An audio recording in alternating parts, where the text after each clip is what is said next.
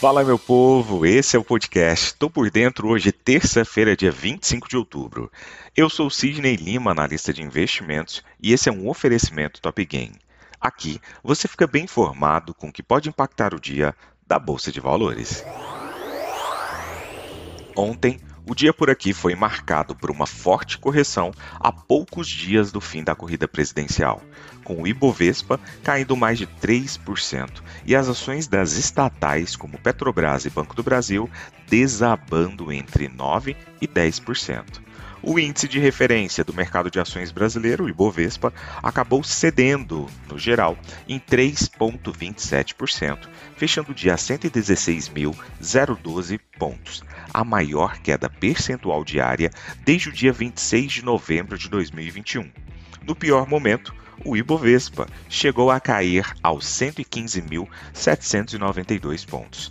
Na semana passada, o Ibovespa acumulou uma alta de 7%, em parte apoiado por pesquisas eleitorais mostrando um estreitamento na diferença entre Lula e Bolsonaro, com melhora do atual presidente e candidato à reeleição nos desempenhos das pesquisas.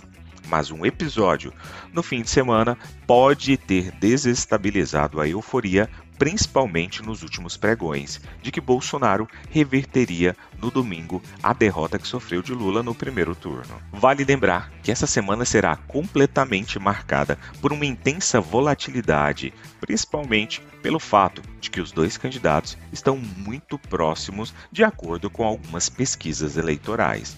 Ontem tivemos divulgação da pesquisa do Instituto IPEC. Para hoje, teremos divulgação de pesquisa do Instituto Paraná e do IPESP. Na quarta-feira, divulgação de Quaest e do Instituto Atlas. Na quinta-feira, pesquisa Datafolha. No sábado, Instituto MDA, Instituto Datafolha e IPEC, além de Quaest e Atlas também. Nos Estados Unidos, os mercados de ações fecharam em alta nesta segunda-feira, dia 24, após abertura sem impulso, com o Nasdaq chegando a cair mais de 1%. Os índices se recuperaram em uma semana importante na temporada de balanços corporativos. Além disso, indicadores e seus potenciais impactos na política monetária do Federal Reserve, o Banco Central norte-americano, também estiveram no radar o índice Dow Jones fechou em uma alta de 1,34%, o S&P 500 com uma alta de 1,19% e Nasdaq subindo 0,86%. O avanço das ações em Nova York era apoiado por avaliações de que o Federal Reserve deve reduzir o ritmo do aperto após a reunião da próxima semana. Além disso, investidores se posicionavam para balanços de gigantes de tecnologia durante essa semana e ainda mostravam mais confiança de que a inflação perderá sim fôlego. Um aperto monetário menos agressivo por parte do Banco Central norte-americano tende a ser positivo para as ações, embora dirigentes do Banco Central tenham dito em vários momentos na semana passada que ainda é preciso elevar mais os juros para conter o quadro inflacionário. Na agenda econômica desta segunda-feira, o índice de gerentes de compras, o famoso PMI na sigla em inglês, composto dos Estados Unidos acabou recuando a 47,3 na preliminar de outubro, mínima de dois meses. Entre os setores, o quadro mais misto de parte do dia deu lugar a ganhos na maioria dos segmentos do S&P 500. Tecnologia e serviços de comunicação acabaram reagindo, o que apoiou a melhora do Nasdaq. Na Europa, no geral, no início, as bolsas de valores abriram amplamente nesta terça-feira, dando continuidade ao tom positivo da sessão anterior, com os investidores digerindo os ganhos trimestrais do setor bancário, enquanto um importante guia do sentimento empresarial alemão veio acima das expectativas. Por lá, Rishi Sunak se prepara para se tornar o mais novo primeiro-ministro do Reino Unido no final desta manhã. Os mercados de ações europeus começaram a semana com força, com o DAX e o CAC 40 subindo cerca de 1,6% nesta segunda-feira, acompanhando os ganhos em Wall Street, com os investidores apostando que uma desaceleração econômica pronunciada poderia levar o Federal Reserve a suavizar sua postura agressiva. Além das decisões do Banco Central, com a expectativa de que o Banco Central Europeu eleve as taxas de juros novamente na quinta-feira, os investidores estão se concentrando na temporada trimestral de lucros corporativos com os bancos de investimentos, divulgando esta semana uma série de dados importantes.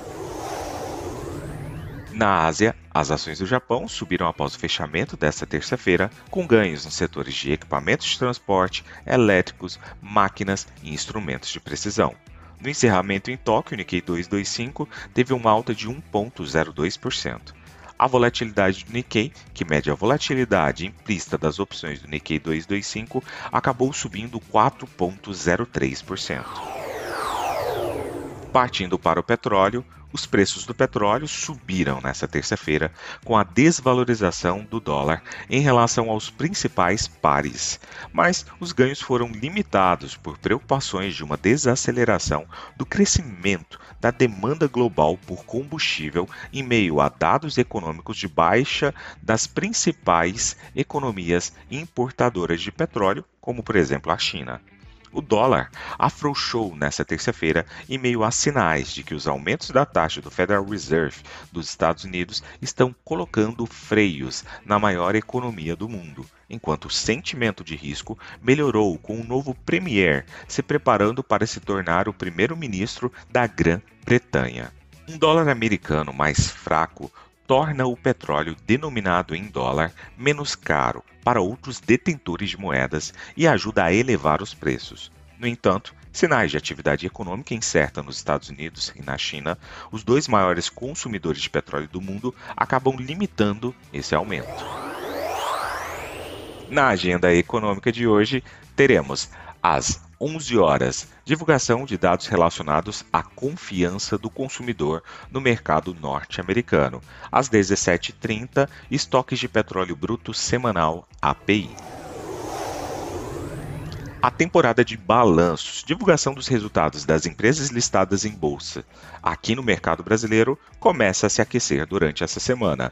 E hoje teremos a largada de Telefônica, TIM, Neoenergia e divulgação também dos resultados da indústria home.